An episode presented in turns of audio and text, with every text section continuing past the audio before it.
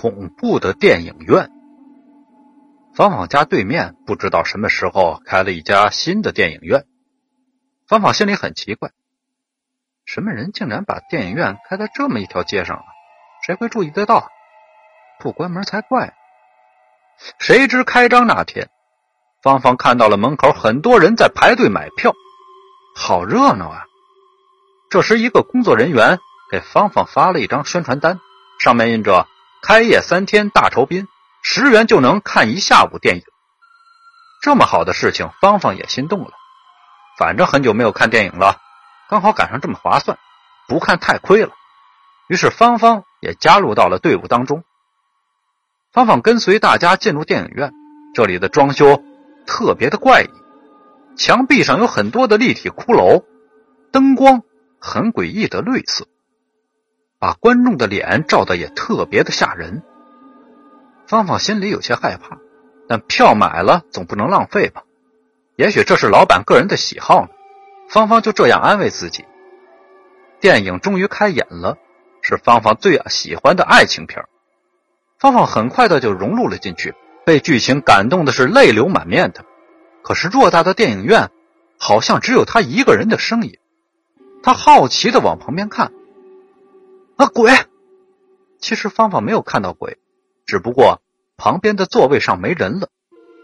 再往别处看，整个场地就剩他一个人了。芳芳再也坐不住了，拔腿就跑。跑到门口的位置，他惊恐的发现门不见了。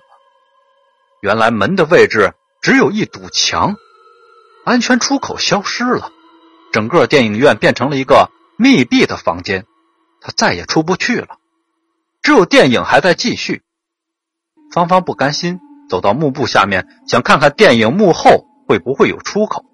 她颤抖的走到了幕布的面前，突然从里面伸出了一只手，把他拽了进去。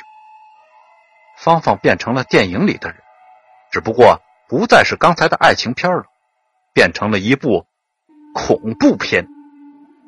他的面前站着一个面目狰狞的男人，手里拿着一把滴血的刀，地上还有几具尸体。男人狞笑着向他走来，芳芳崩溃了。他也没有劲儿再逃跑了，何况他也逃不出去了。他闭上眼睛，静静的，或者说绝望的，在等待着自己的死亡。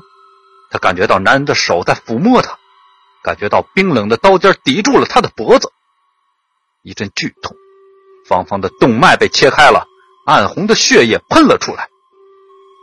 芳芳倒在地上痉挛着，男人提着刀向黑暗里走去。